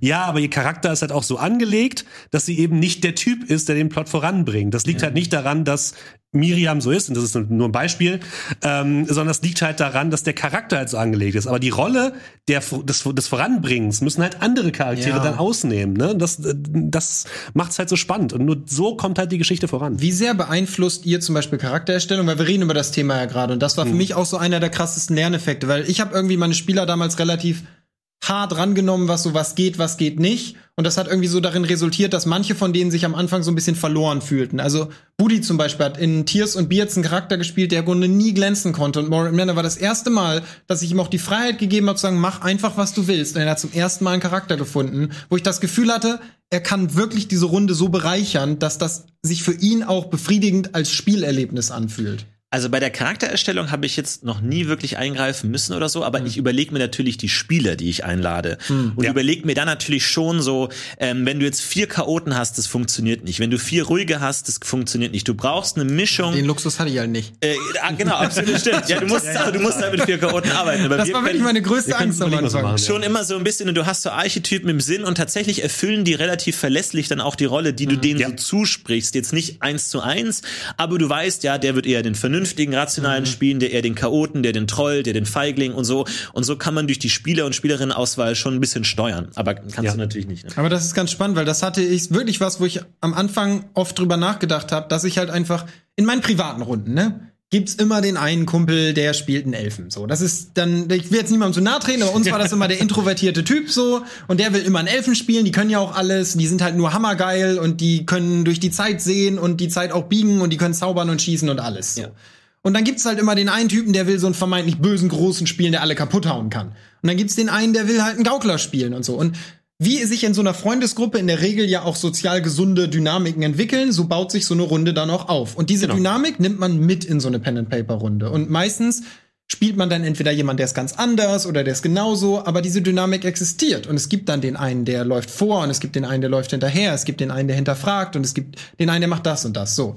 Und ich saß auf einmal vor dieser Runde von vier Spielern, die alle On-Air-Persönlichkeiten sind, die alle nur die Dynamik kennen. Ich bin vor einer Kamera, ich bring das Ding jetzt nach Hause. So. Ja. Die haben sich, packen sich eine Sendung auf die Schulter und tragen die dann los. So. Und die alle haben am Anfang so gegeneinander gespielt, weil sie das Gefühl hatten, nee, das geht jetzt voran so. Und wenn einer mal eine Sekunde durchatmen wollen kann, dann, haha, Schwachstelle, jetzt geht's ab. So. Ja, das, fand ich das in deinen ja. Analysen auch gut, dass du gesagt hast, die hatten die Idee, man könne Pen and Paper gewinnen. Ja, es gibt ja, am das Ende ist einen Gewinner. guter- und Punkt, damit ja. ich gewinnen kann, musst du verlieren. Ja. Das könnte nicht weiter von der Wahrheit entfernt sein. Ja. Aber es hängt natürlich auch einfach mit den Persönlichkeiten zusammen, genau wie du es gerade schon gesagt hast. Ich habe ja die, die Runde ähm, bei der letztjährigen Gamevasion gemacht, wo wir auch halt vier InfluencerInnen-Typen da hatten. Und das war für mich schon anstrengend. Also das war super spaßig Ja. am Ende. Und ich habe am Ende gedacht, ey, lief alles super cool. Aber als, am Anfang dachte ich so, oh Gott, worauf hast du dich hier eingelassen? Weil genau das halt dann auch wieder so kommt, ne? Und deswegen ist es auch wichtig, dass man sich so ein bisschen die Typen halt aussucht, so wie Florentin es gerade gesagt hat. Und ich glaube, als Spielleiter, das Einzige, was man vermeiden muss, wo man so ein bisschen reingerätschen muss, ist, dass sich Leute verskillen in Häkchen. Dass sich Leute Ja, irgendwie Skills drauf drauf schaffen, die absolut im Abenteuer nichts bringen werden. Wir hatten das bei, bei Carcosa, hatten das mit dir. Du hattest halt so ein paar Sachen, du warst halt Kunstkritiker und da Das machst du aber mit Absicht. Ja, ja, das mag ich nämlich so, auch voll ja, gerne. ja, Richtig ja. nutzlose Typen bauen. So. Ja, ja. Und dann, dann wolltest du irgendwie, ich glaube, du wolltest äh, Musikanalyse, das hat noch einigermaßen gepasst. Ja. Und dann wolltest du aber auch irgendwie was mit irgendwie Schreiben, irgendwie äh, Schriftlicher du- Ausdruck, Genau, irgendwie 90 Prozent schriftlicher Ausdruck. Und ich habe halt gesagt. Das ich habe ja halt gesagt. Ja. es macht absolut Sinn, dass du das hast, aber du wirst es nicht benutzen. Ich warne dich jetzt vor, Florentin. Und du meintest so, nee, ich nehme das trotzdem. Passt Ich glaube, das ist die natürliche Entwicklung des Rollenspiels. Ja. Wenn du Ja. anfängst, willst du der beste Powergamer sein und du steckst alles in Ohne Schwertkampf. Scheiß. Richtig. Aber irgendwann bist du das genaue Gegenteil und steckst alles in Backen. Ja, richtig. Und der, der, der Meisterleister schaut dich an und sagt, Backen? Das, werdet nicht backen. wir Das die- finde ich die aber auch einen guten Punkt, ja. weil immer wenn ich Kommentare lese, wo jemand dann anfängt, Leuten zu erklären, wie man das besser regelwerktechnisch Ja. spielen kann, Ja, denke ich immer, ja, bin there, done that. Ja, ja. Ich weiß nicht, ich will da auch niemandem zu nahe treten, aber jedes Mal, wenn man sowas in den Kommentarbereich hackt, lesen wir alle nur raus, dass du erst seit anderthalb Jahren das spielst. Du warst auf drei Runden dabei, in denen wahrscheinlich in allen dreien irgendjemand mit am Tisch saß, dachte, Alter, nervt das, ey. So. Ja. Die, diese Erwartungshaltung, ich finde es immer wieder spannend, auch weil du gesagt hast, der, der Kommentar kommt, der Charakter bringt den Plot nicht voran. So, also es gibt bei manchen Zuschauern und Zuschauerinnen die, die Auffassung, äh, gute Pen-and-Paper-Spieler sind die, die den Plot möglichst schnell und effektiv lösen. Also die auch dann wirklich sagen so, ah, ich füge sofort alle äh, äh, Hinweise zusammen, Ja. ich mache immer genau das Richtige. mir das nächste. Nächste Puzzlestück. Äh, wo er einfach sagt so, nein, das ist das genaue Gegenteil. Es, äh, es geht auch darum, wie sie das Abenteuer lösen. Und zum Beispiel bei Tabor, da ging es darum, dass ihr pubertierende Jugendliche spielt, die natürlich nicht immer die richtige Entscheidung treffen. Und Ja, das ist ja genau ja. die Idee. Ihr seid überfordert, ihr wollt angeben, ihr seid schüchtern, ihr seid feige. Das ist doch das Interessante. Wenn Ja. jeder Charakter immer sagen würde, ah, wir machen jetzt das und das und das und du lenkst den ab und ich gehe dahin und dann hole ich einen Schlüssel und Ja. dann lassen wir das. Das ist doch langweilig. Es geht darum, wie Mhm. die Charaktere das Abenteuer lösen. Ich finde es ich find's witzig. Das gibt's ja gibt's wirklich überall. Es gibt mittlerweile auch so Fachbegriffe für genau diese, diese Charaktere. Das sind Quarterbacks. Das sind nämlich die Leute, die das gesamte Team hinterher schleppen. Die im Endeffekt alles alleine machen und alle anderen Leute rennen halt nur hinterher. Und das ist halt für alle Leute außer dieser eine Person halt langweilig. Die sind ja auch immer so genervt von den anderen und die machen da auch immer keinen Hehl draus. Also ich war in Runden, wo wirklich jemand dann so, immer wenn jemand anders ge- angefangen hat, irgendwie Roleplay zu machen, sich so zurück, oh, Mann, ey. ja, es, es hilft auch wirklich auch keinem weiter. Wir wollen doch alle Spaß haben am Tisch. Das ist irgendwie die Kernessenz und ähm, Naja, das, ich So. finde, das stimmt nicht. Wenn du eine Gruppe hast, wo die Leute hast, die so Pen and Paper spielen und denen das Spaß macht, gerne. Und dann kannst du als Meister auch sagen, ich gebe euch die fucking härtesten Rätsel der Welt, ich gebe euch die fucking härtesten Gegner der Welt mit 100 Sonderfertigkeiten und schaut, wie ihr den Kampf überlebt. Und wenn die Bock haben, die Regelbücher zu wälzen mit genau welcher, was brauche ich, gerne, macht das, Aber geil. halt wichtig, Aber dass- er fordert nicht, dass alle so spielen. Genau richtig. Es ist wichtig, dass alle am Tisch Spaß haben. Und das bedeutet, das ist, glaube ich, das Allerwichtigste, was man als Spielleiter irgendwie mitmachen muss. Du musst wissen, wer sind deine Spieler und deine Spielerinnen. ja, du musst ja. genau wissen, was sind das für Leute, woran haben die Spaß, was möchten, was erwarten die von dem Abend und von der Runde. Und wenn du das dann hast, dann kannst du daraus auch die, die Aufgaben quasi bauen, weil dann hast du die Aufgaben, die der Paladin irgendwie lösen kann, indem er nach vorne rennt und alle Monster umschlachtet. Du hast die Rätsel, die auch Leute lösen können, die vielleicht ein bisschen Äh, die vielleicht ein bisschen zurückhaltender sind. Und du hast die sozialen Interaktionen, du nimmst vielleicht auch die, die ruhigeren Spielerinnen noch ein bisschen mehr an die Hand und nimmst sie ein bisschen selbst mit nach vorne, weil du weißt, du musst darauf achten. Das ist, glaube ich, wirklich das Allerwichtigste. Wenn man das beachtet, dann kann man eigentlich wenig falsch machen. Ich finde das dann auch immer super interessant. Irgendwer hat mich neulich mal so im Stream gefragt, ey, also das war glaube ich ein YouTube-Kommentar, ziemlich langer Kommentar, wo jemand meinte, ich habe gerade erst angefangen zu meistern und ich habe immer konstant das Gefühl, dass ich nicht gut genug vorbereitet bin und so und dass meine Spieler, also dass meine Spieler einfach mit mir nichts anfangen können. Ich bin immer überfordert mit Situationen, so was kann ich machen, wenn ich ein schlechter Meister bin? Und meiner Meinung nach ist ein ganz wichtiger Punkt, dass ich über die Zeit so gelernt habe, dass man viel zu wenig Verantwortung für so eine Runde seinen Spielerinnen und Spielern gibt. So. Ja, stimmt. Mhm. Im Grunde ist das ein konstantes Hin und Her. Und es gibt Spielerinnen, die haben das Problem, dass sie sich in so eine Runde setzen und quasi einen Meister angucken und die Meisterinnen sagen, ja, jetzt belustige mich mal. So. Ja. Und das ist eine richtige Scheißdynamik. Und umgekehrt ist aber auch voll die Kackdynamik, wenn du dich hinsetzt und sagst, ja, jetzt viel Spaß in meiner Welt. Ja. Ja. Oder, oder den. Spielern zu vermitteln, ihr habt, ihr trefft gerade die falsche Entscheidung. Genau, also, das- ja, ja. also so geht das, Das ist- nicht. Ja. Muss man auch aufpassen. Und das ist halt so ein Problem, finde ich, das sich dann multipliziert über die Zeit. Weil Spielerinnen und Spieler mit dir gemeinsam an diesem Tisch erschaffen. Und du hast eben ganz schön gesagt, es geht darum, dass alle Spaß haben. Und dieser Spielleiter, diese Spielleiterin vor euch, die möchte auch Spaß Ja. haben vielleicht, ne? Ja. Und vielleicht findet die das gar nicht so geil, wenn du dir deinen 25 Körperkraft Trollzacker baust, der im Grunde jeden Menschen sofort spaltet, der ihm begegnet. Und die anderen Charaktere können keine zwei Minuten mitspielen. Und jedes Mal, wenn ihr was findet, stellst du in Frage, ob das vom Gewichtswert noch in den Beutel des Halblings passt. So. Das ist so ein bisschen Unterschied ne, zwischen, zwischen Brettspielen und Rollenspiel. Bei Rollenspiel hast du halt den Spielleiter und man hat automatisch irgendwie die, äh, den Blick auf diese Person, dass der oder diejenige ja so ein bisschen außen steht. Ja. Der, der ist nicht Teil der Gruppe, aber das ist eigentlich Quatsch. Das ist genauso ein Spieler am Tisch wie alle anderen auch. Auch der will Spaß haben oder die will Spaß haben. Bei Brettspielen hast du es halt in der Regel nicht. Da hast du eine gleichwertige Leute, die am Tisch sitzen. Ja, okay, der eine hat vielleicht mal eine andere Rolle als der andere, aber allgemein spielen alle irgendwie gemeinsam um dieses Brettspiel herum. Und das ist eigentlich bei Rollenspiel auch. Aber durch die andere Rolle des Spielleiters, dadurch, dass der immer so ein bisschen abseits der Gruppe sitzt, Ja. hat man halt das Gefühl, dass es nicht so ist. Aber es ist eigentlich, eigentlich irre. Es ist halt so schade, dass manchmal einfach, ich hatte auch schon Spieler, da habe ich irgendwann dann gesagt, ey, ich bin nicht die Konsole, so, ne? Also ich bin nicht dein, dein Spielmedium, sondern ich spiele mit dir. Das ist die Konsole und auf der spielen wir so. Gemeinsam. Das ist jetzt nicht so, dass irgendwie du sagen kannst, ja, Moment mal, so geht das halt nicht, so und schlägst zweimal drauf und gehst ins Menü und stellst die Steuerung Ja. um. So. Ja, es stimmt schon. Es, es sind natürlich auch immer so Idealvorstellungen. Ne? Natürlich kann das kein Spielleiter und, und Spieler erfüllen. Mhm. Weil du hast, also ich zum Beispiel als Spielleiter weiß auch ganz klar, ich habe an gewissen Dingen mehr Spaß als an anderen. Ja, Mhm. logisch. Und äh, also ich zum Beispiel, ich mag Kämpfe einfach nicht so gern. Ich, auch weiß aber, dass ich so Spieler und die. Zuschauer Kämpfe sehen wollen. Mann, ich auch, und Und das ist so deswegen langweilig. baue ich Kämpfe ein und sag, und ja, okay, ich sag, es gehört dazu. Und ich, hab, ich bin ja auch professionell genug, sag ich mal, das dann zu geben, weil ich kann ja auch Kompromisse eingeben. Aber natürlich will man schon, es ist immer auch ein bisschen Kampf, die Spieler haben ihre Vorstellung, der Meister hat eine Vorstellung. Ja. Und ich krieg, ich krieg auch manchmal so Nachrichten so mit, ich habe da einen Spieler und wir kommen einfach nicht zusammen. Und äh, man muss auch einfach mal sagen, es gibt einfach unterschiedliche Vorstellungen von Pen and Paper und irgendwann Ja. muss man einfach sagen, wir passen einfach nicht zusammen. Ey, vielleicht. voll, da Ja, bin ich voll bei dir. so, ich, ja. Wir passen einfach nicht zusammen. Wir haben Unterschied, wir wollen einfach unterschiedliche Dinge so und wir kommen, wir Mhm. können nicht irgendwann äh, kann man kann nicht mehr keine Kompromisse mehr eingehen. Dann ist auch Schluss. Ja, das Du ist kannst halt so, Fußball ja. nicht mit fünf Stürmern spielen. So, Richtig, das ist ja. halt schwierig einfach. Und das ist immer so ein blöder, typisch deutscher Vergleich. So, aber so, ich hatte halt Runden, die fühlten sich so an, dass Ja. ich da halt sitze und wenn niemand hinten dran stehen will und irgendwie für Sicherheit sorgt, wenn niemand vorne stehen will und wenn irgendwie keiner so versteht, dass da eine Gruppendynamik entsteht und dass Spielleiterinnen und Leiter Teil dieser Dynamik sind, ist das Ja. richtig schwer. Es ist, du, du hast natürlich auch gesagt, du musst natürlich schauen, dass die Spieler Spaß haben und was denen Spaß macht, aber man darf sich selber dabei nicht vergessen. Mhm. Das ist korrekt, ja. Und Mhm. auch wenn du die Nachricht kriegst, irgendwie, ja, ich komme mit meinen Spielern nicht zurecht und so, muss man auch einfach sagen, vielleicht bist du kein schlechter äh, Spielleiter, sondern du hast einfach die falschen Spieler oder die falsche Gruppe. Gleiche habe ich auch gesagt. Ja. Ist halt blöd, wenn man das halt seine besten Freunde sind. Ja, da kann man dann Ja. nichts machen. Und wir ja. haben dann natürlich den Luxus, einfach irgendwie Leute einladen zu können in unsere äh, Pen Paper Oder bei mir wächst das halt zusammen. Also ich hatte den Luxus, dass diese vier einfach gezwungen waren, immer wieder. Weil ich sag, Ja, es, gab, ja es gab eine Phase, ja, in ja. der einfach auch wirklich jeder von denen ausnahmslos hat mir mal geschrieben, so oder mich privat angesprochen bei einem Bier so und hat gesagt, ey, Pauke, mir macht das einfach keinen Spaß mehr. Kann ich mal aussetzen. Und dann setzen die mal aus, aber dann kamen die halt auch wieder zurück. Und über die Zeit ist immer und immer mehr eine gesunde Dynamik entstanden, in der die alle in dieser Runde ihren Platz finden. Und mittlerweile ist es für mich wirklich faszinierend, dass man an so einen Tisch kommt und die setzen sich hin.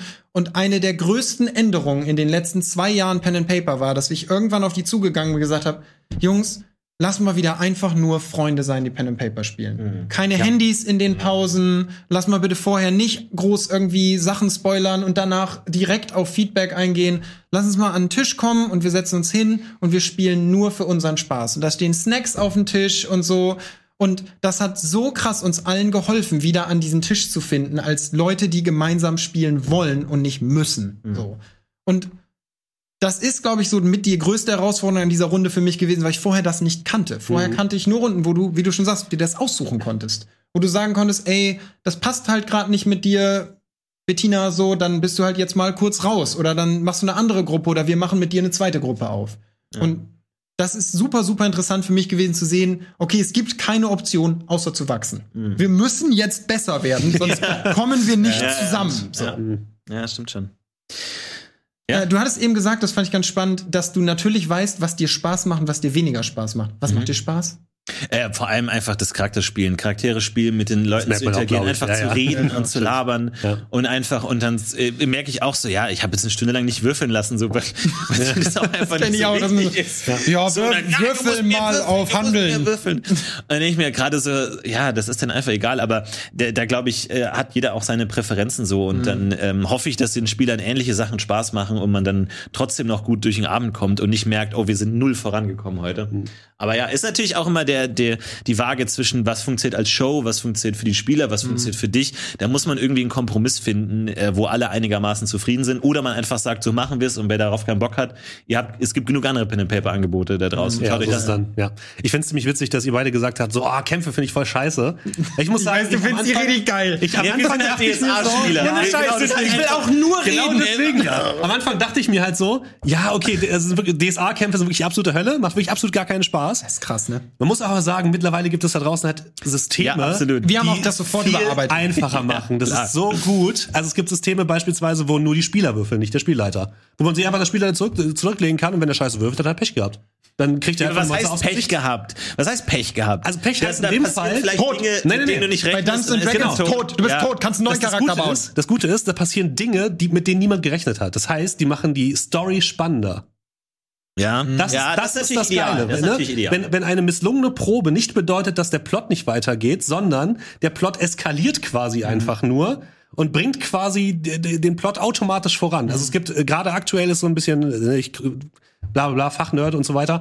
Ähm, der Trend geht so ein bisschen dahin, dass man als Spielleiter mit seinen Spielern die die Welt erzählt und das das quasi Mhm. kooperativ die Geschichte erzählt, dass man sich nicht viel vorbereiten muss, man nimmt ein Buch, äh, macht da irgendwie zwei, drei Würfel, ein paar Sachen aus und schon hat man ein Abenteuer sozusagen. Ne? Ja, ja. Und ähm, in diesen, in diesen Regelwerken, äh, wer sich das angucken möchte, Powered by the Apocalypse heißt das System, ist es eben so, die, die Spieler würfeln als einzige mit zwei sechsseitigen Würfeln. Bei der 10 oder höher haben die alles geschafft, alles geht wunderbar, genauso wie sie es wie sie es wollten. Bei einer 7 bis 9 schaffen sie ihr, ihr das, was sie machen wollten, aber es passiert irgendetwas. Das heißt, die Story wird spannender, sie Mhm. äh, sind besonders laut, sie äh, eine Wache wird auf sie aufmerksam, wenn sie versuchen irgendwo lang zu schleichen oder sie zerstören irgendwas, was sie nicht zerstören wollten und dadurch schreibt sich der Plot viel viel einfacher und kohärenter und man hat gleichzeitig das Gefühl, dass die als Spieler, dass man viel tiefer mit drin ist und viel mehr so die die Story auch miterzählen kann. Das finde ich sehr sehr spannend und das funktioniert für Kämpfe tatsächlich relativ gut. ich kann ich euch aber verstehen, ist, Ich habe die gleiche Körperhaltung. auch Ja, hm. Es ist teilweise auch Ich muss sagen, das ganz verstehen. skeptisch. Für mich war am Anfang, habe ich das privat immer so wahrgenommen, je besser ich werde, desto weniger Würfel finden statt. Ja, Wir das haben stimmt. irgendwann mal eine Ja, ja. Cthulhu-Runde ja. ohne Charakterbögen gefunden, Ja. äh, gespielt. Da war ich so, geil, das, das, das ist Das ist das Beste. of Gaming. Ja. Ja. So, und dann bin ich aber wieder zurückgekehrt zu, ich finde Würfeln schon auch cool, weil ich glaube, dass, also man ist ja wie in Videospielen, es gibt so Input- und Output-Randomness quasi. Und Würfeln ist einfach eine schöne Art von Zufall, die halt das bereichern kann. Aber ich habe immer das Gefühl, dass ich das nicht mochte, wenn das so einen essentiellen Anteil nimmt. Das ist so viel Regelwerk. Und ich hasse Ja, ich- Regelwerk Ja, so ich finde auch, ich, ich finde Würfel sind halt immer gut, wenn du selber als Meister gerade keine Entscheidung treffen willst. Ja. Weil wenn du sagst, ich kletter auf den Baum und dann kannst du ja als Meister einfach sagen, ja, du schaffst das oder du fällst runter. Aber wenn du jetzt gerade selber gar nicht die Entscheidung treffen willst, dann lässt du halt einfach würfeln und dann weiß der Spieler auch, das war jetzt nicht die Entscheidung des Meisters, sondern die Entscheidung des Würfels und dann weißt du halt, äh, wie es geht und dann musst du aber auch bereit sein, in beide Richtungen irgendwie gut vorbereitet zu sein. Ja, Weil total. Mhm. man kennt jeder Spieler, der kennt das so, der ist irgendwie der Schlüssel ist in einem Raum und der ist die Tür und du gehst an die Tür und dann und dann sagst du ja, würfel mal äh, Schlösser knacken und, und erst in der Sekunde fällt dir auf, ja fuck, die brauchen diesen Schlüssel Ja, genau. Ey, das hat Niemals so am Anfang. Gegenstände hinter abgeschlossenen Türen Ja, verstecken. es misslingt und du ja, Oder die finden noch das nicht. mal. So, ja. Äh, plötzlich kommt äh, Sabine rein und äh, sagt, oh, vielleicht sollten wir die Tür aufmachen. Ja, und da denke ich mir auch so bei Systemen, wo du wirklich alles den Würfeln überlässt, wie kannst du dann noch wirklich sicher gehen, dass interessante, coole Storypunkte passieren? Wenn du eine große Idee hast und ich habe eine Idee und ja, da ist ein großer, einer, einer von den NSCs ist ein Spion die ganze Zeit gewesen und ich streue überall Hinweise die ganze Zeit und so. Wie kriege ich es hin, so einen dichten Plot zu machen, wenn die Würfel so viele Das Zeit- kannst so du, schaffst du ja. tatsächlich nicht. Tatsächlich musst du dich in, bei diesen Spielen musst du dich als Spielleiter zurücknehmen und musst sagen, ich schreibe nicht die Geschichte vor. Ich habe eine grobe Idee, was es sein soll. Und wir ge erleben gemeinsam am Tisch, wie die Story sich Okay, entwickelt. dann habe ich auch eine ganz wichtige, was für eine Frage, die ich heute euch unbedingt stellen wollte, weil ich, für mich ist eins der größten Probleme an Pen and Paper das Ende. Mhm. Es ist Ja, einfach ja. super schwer, ein befriedigendes Ende zu schreiben, Mhm. das auch Zuschauer und Zuschauerinnen als befriedigend empfinden. Und bei so einem System kann ich mir das gar nicht vorstellen. Eine der Kritiken, die ich in den One-Shots in allen meinen Runden gelesen habe, war immer, ja, das Ende war ja völlig willkürlich. Ja. So, es war immer Schwierig, so, ja. ja, habe ich jetzt nicht gerafft, die Hinweise hat man null gefunden. Und das Problem ist, Beards ist so ein schönes Beispiel. Ich wusste ab Episode 2, ich glaube so ab Episode 1, war irgendwann so eine Umfrage, die Gesichtslosen. Dann dachte ich so, geil, das könnte ja auch Zombies sein. Und das spielt in Wirklichkeit nach Tiers. Mhm. So. Und dachte, geil, du streust jetzt überall Hinweise. Mhm. Und es waren überall Hinweise. Und die Jungs haben die alle ignoriert. Klar, Die haben die entweder Der nicht gefunden oder die sind halt so. Also ich stelle mir immer vor, dass meine Spieler gingen so durch die Welt, wie kennt ihr dieses in Ghostbusters, wie der Marshmallow-Mann so. Und links und rechts sterben so Leute und überall sind Hinweise und die laufen so glücklich und halten sich auch immer für die Helden im Zelt. So geil gelöst, Alter. Kriegen halt nichts mit. Und irgendwann stehen sie vor diesem Bunker und raffen, es sind ja Zombies. Und ich habe halt da angefangen zu versuchen, denen Freiheit zu geben. Und danach hatte ich so Schiss, dass die nichts mehr finden. Und für mich war die Konsequenz daraus Moreton Manor. Es gibt eine Welt und es ist komplett scheißegal, was sie machen. Der Plot passiert. Für das erste Moreton Manor habe ich Handlungsstränge aufgeschrieben mit Uhrzeiten, was passiert um welche Uhrzeiten. Es ist völlig egal, ob Ja. sie da sind oder nicht. Das passiert. Ja, um das sieben schließt der. Butler die Tür auf, geht rüber und bringt das Essen dahin. So, und ich dachte, haha, jetzt habe ich sie überlistet. Und die sind im Essensraum, gehen auf den Flur, sehen den Butler, gehen zu ihm hin, kann ich mit? so, ich so, fuck, was mache ich denn jetzt? Die dürfen da noch, noch gar nicht hin. Und ich so, äh, ich würfel auf Überzeugen, kritischer Erfolg. Ich so, ja, fuck, da muss ich die jetzt reinlassen. So. Und die übersch und diese, haha, und überspringen so 45 Prozent meines vorbereiteten Abenteuers. Ich so, ja, cool. Aber da habe ich mich tatsächlich auch ein bisschen dann orientiert, als ich Carcosa geschrieben habe, weil tatsächlich ist es auch äh, deutlich einfacher, wenn man so einen fixe Zeitpunkt an einem Abend hat. Wo man weiß, egal was die SpielerInnen machen, an dem Punkt müssen sie wieder an einem Ort kommen, wo man als Spielleiter die Kontrolle über Ja, sie hat. genau. Das ist das Allerwichtigste. Und wenn man diese, diese Punkte hat, dann, dann hat man einen Plot, der funktioniert. Und was dazwischen passiert, ist eigentlich egal. Da können die in den Keller gehen, können, keine Ahnung, ähm, draußen Blumen pflücken von mir aus. Aber solange sie an dem Punkt wieder an dem Ort sind, Alles fein, alles Ja. gut. Das ist geil, als ich mit, ich war mal bei Pegasus und die haben mich irgendwie verknüpft mit jemandem, der Cthulhu-Abenteuer schreibt. Und der hat dann zu mir gesagt, er findet ein gutes Abenteuer, das er macht, ist so ein bisschen wie mit einem Kind auf den Jahrmarkt gehen. Und du kommst so rein und du hast halt am Anfang keinen Bock, dass die im Riesenrad fahren. Weil du weißt, ey, das dauert ewig. Und die dürfen aber auch auf keinen Fall als allerletztes, weil die den Magen dann ja voll haben, auf die Achterbahn. Das heißt, okay, wir gehen erstmal zur Achterbahn. Das, du musst die so hinführen und sagen so, boah, guck mal hier die Bälle, aber boah, die Achterbahn. Ja, ja. guck mal die Achterbahn. Ja. So, und die so, ja. die Achterbahn. Nee, die Achterbahn, guck doch mal. So, und so, oh krass, die Achterbahn. Dann so fahren die Achterbahn und dann müssen die aber rauskommen und sagen, war das nicht eine gute Entscheidung, Papi, dass wir Achterbahn gefahren sind? Das hat richtig Spaß gemacht. Boah, das hat mir Spaß gemacht. Ja. Stimmt. Und so versuche Ja, ich mittlerweile die Bild, Geschichten aufzubauen, um zu sagen, es gibt diese Highlights. Es gibt die Achterbahn, das Riesenrad, den Hotdog-Stand, so. Und die gibt's alle. Und ich muss ihn so vorgaukeln, so. Das ist deine Entscheidung. Du kannst machen, was du willst. Hier auch. So.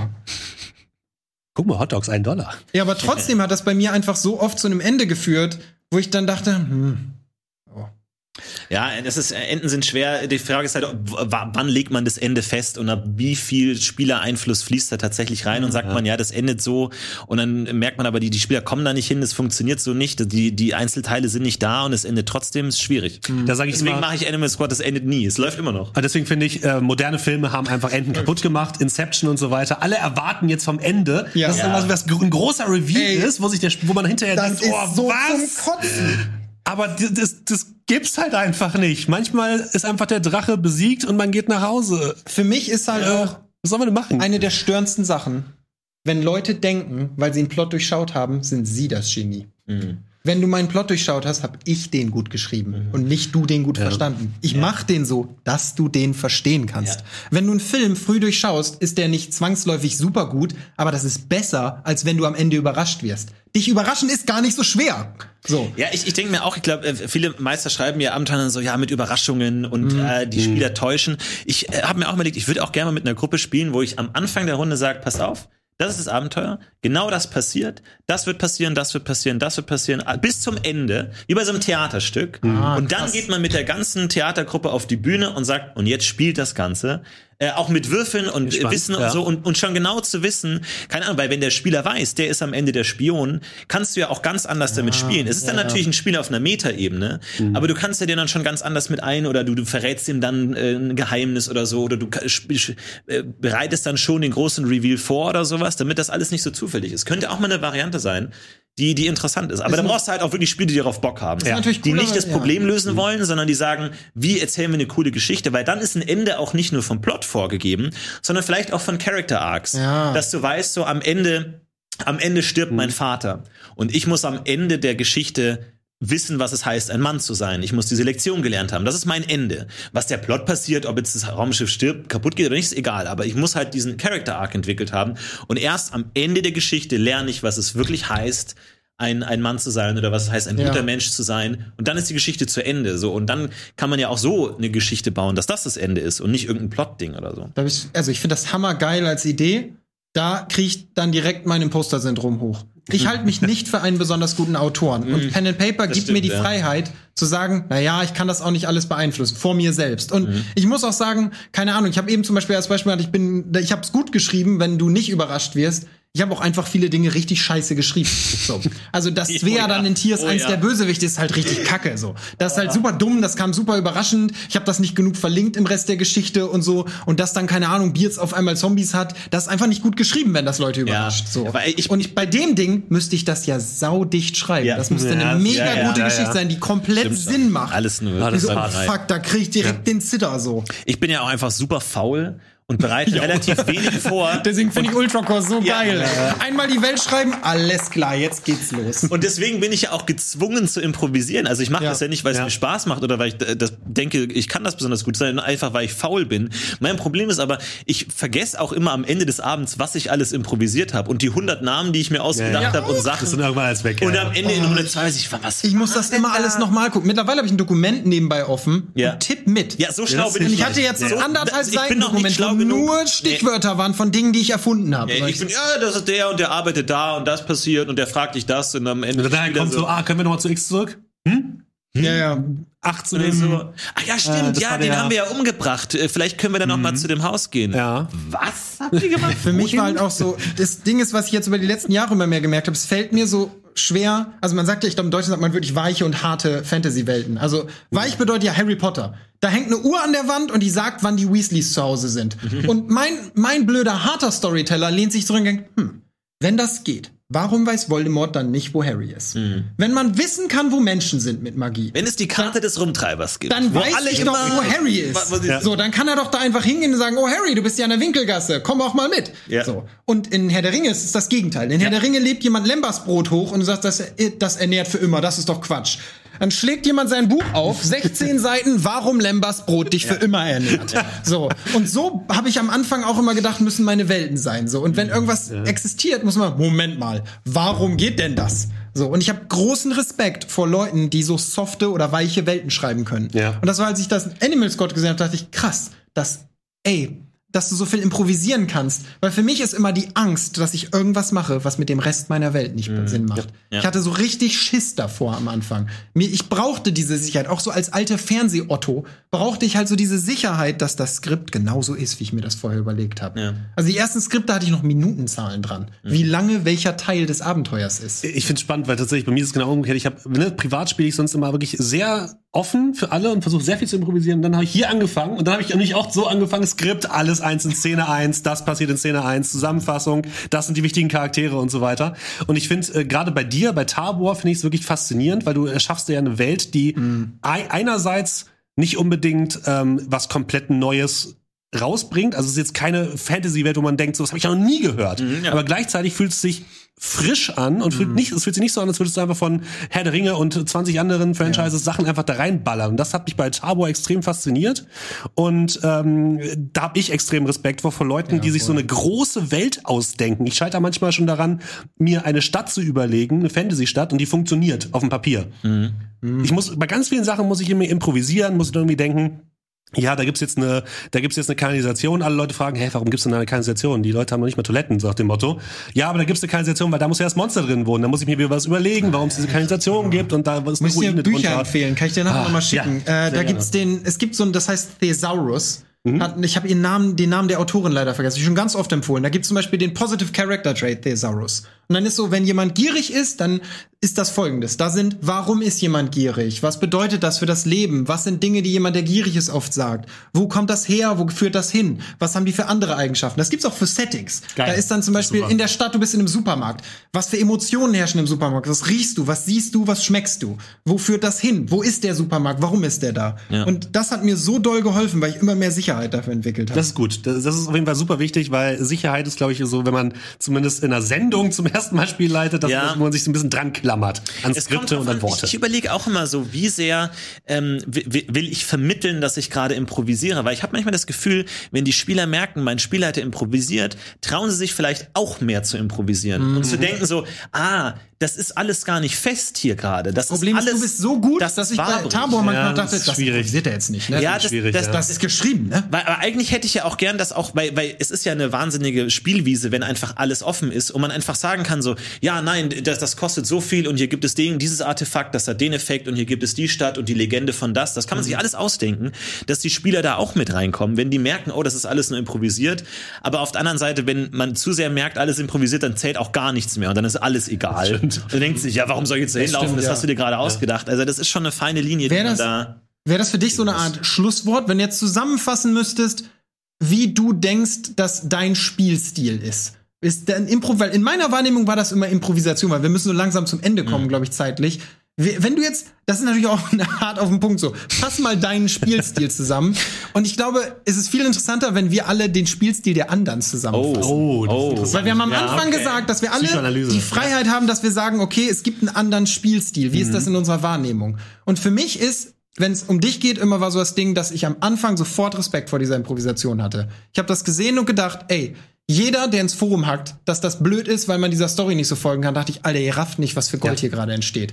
Ich habe das das erste Mal gesehen und gedacht, ey, das ist, das ist der nächste logische Schritt für mich so. An einen Punkt kommen, wo man so viel Sicherheit und technisches Know-how entwickelt hat, dass man das freier machen kann. Und dann, wie gesagt, als ich deine das erste Mal gesehen habe, dachte ich so, ey, ich muss auch wirklich einfach mal sagen können, hier sitzen andere Leute mit am Tisch, die sind nicht blöde und das ist nicht alles meine Verantwortung, das zu schreiben. Ich muss denen den Freiraum geben, gut zu sein und zu werden. Und das hat, das ist für mich so der Spring an deinem Stil, dass du so gut vorbereitet bist, dass die anderen sich frei genug fühlen, dass sie sagen, puh, hier kann eh nichts passieren, ich kann nicht über Bord fallen und ertrinken. Steffen hat ein Seil dabei und einen Rettungsring. Ja, das ist auch wirklich, also wir, wir haben ja auch alle schon untereinander gespielt, so, und da kann man schon sagen, bei Steffen echt, das, du strahlst eine wahnsinnige Sicherheit aus, was das angeht. Dankeschön. Aber auch, wo du das Gefühl hast, so, ich kann hier auch was bewirken, aber ich die Verantwortung ruht nicht komplett auf mir, so. Äh, Ich, ich fühle mich gut aufgehoben. Ich fühle mich wirklich wie in festen Armen. Äh, Ich kann ein bisschen wackeln und ein bisschen zappeln, aber ich bin, ich kann nicht runterfallen, so. Das ist wie so ein guter Vater. Ich finde bei dir tatsächlich das, das, das Spannendste bei, bei dir, Florentin, vielleicht auch die Charaktere. Ich finde, die sind extrem lebendig. Das ist etwas, wo, wo ich immer persönlich sehr mit mir hader, wo ich immer denke so, okay, was macht einen lebendigen Charakter aus? Und bei dir fühlen die sich alle sehr, sehr lebendig an und es sind alle Charaktere, wo man sagt, ah ja, das war ja der und der. Das ist nicht nur von der, von der, von dem Sprachduktus Stimmt, ja. her, sondern auch von, von anderen Ja, Inhalten. die existieren. Weil die existieren, genau. Und ähm, bei dir, Hauke, finde ich es extrem faszinierend, dass du es halt immer schaffst, einmal mit den Viert wirklich zu arbeiten. das ist so geil, das immer alle sagen. Es tut mir leid. Für Orden verteilt, Es, es tut ja. mir wirklich leid. Wie gesagt, ich habe ja die, die eine Runde mit, äh, mit den Kollegen Hand of Blood und äh, Mischbaum und Revi gemacht und so weiter.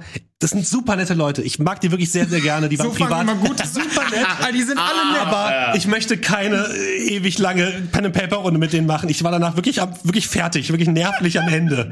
Und das das muss nicht sein. Also es, die waren wirklich super nett und wenn man aber danach so so eine intensive Runde hat mit mit mit Leuten, die halt auch sehr laut sind, die irgendwie sehr outgoing sind, die auch den Plot richtig voranbringen und so weiter, ist man danach einfach, war ich zumindest völlig im Eimer. Ich wollte danach nichts mehr sehen und wollte aber nur nach Hause und schlafen. Und das, dass du das so lange Ja. durchhältst, Respekt, hätte ich nicht gedacht.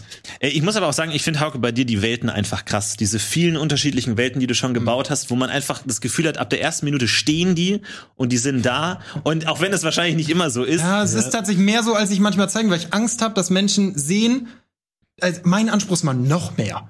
So Project Pilos war, glaube ich, wirklich nur ein oder zwei Abende. Alter, dafür habe ich 40 Seiten Plot geschrieben für Ja. diese Welt, Ja. so wie das alles kam. Und Weil, weil ich, also ich sehe dich da wirklich so ein bisschen auch als Innovator, wo man sich immer denkt, okay, was kommt die, die nächste Idee, was Pen and Paper sein kann, in welcher Welt, wie es funktionieren kann, was die Idee ist, was die Grundstruktur vom Plot her ist.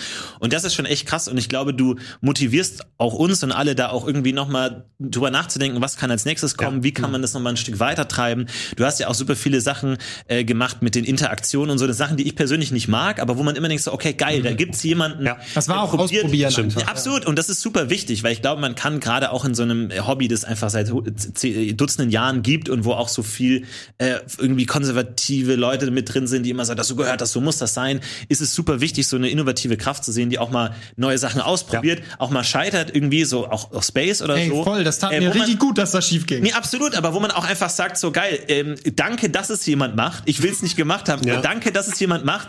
Um einfach mal zu Space, sagen, ich so, will's nicht gemacht haben.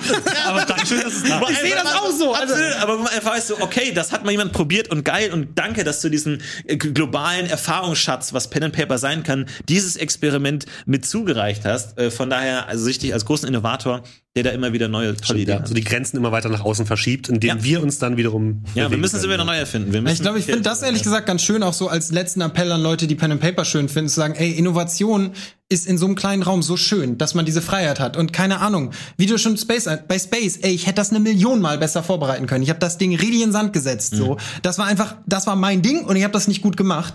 Und ich finde halt ganz wichtig, dass man merkt, ey, dadurch geht die Welt auch nicht unter. Und auf mir lastet mehr Verantwortung als auf dir zu Hause, so für dein Pen and Paper. Und das ist cool. Und es ist besser, mit einer neuen, bahnbrechenden Idee zu scheitern, Ja. als einfach dann irgendwie immer dasselbe zu machen und irgendwann einfach zu hören, ja, irgendwie. Ja, biet deinen Spielerinnen ja, was genau. an und Ja. wenn das nicht cool war, dann sind die nicht mehr auf einmal dein, nicht deine Freunde, sondern die sagen, ey, coole Idee, nächstes Mal ist wieder noch geiler. Ja, absolut. So ist es.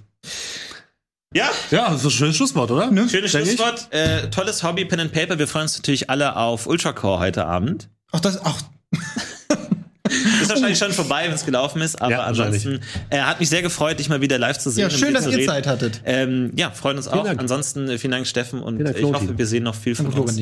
Ähm, und äh, vielleicht noch neue Spielleiter, die sich hier auftun und wir versuchen es immer weiter auszubauen und immer äh, größer das Spektrum zu erweitern. Ist noch nicht Hier so ein Platz. Hier, Ja. hier könntet ihr sitzen. Hier könntest du sitzen. Ja.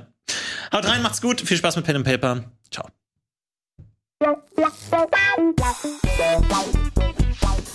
Wow.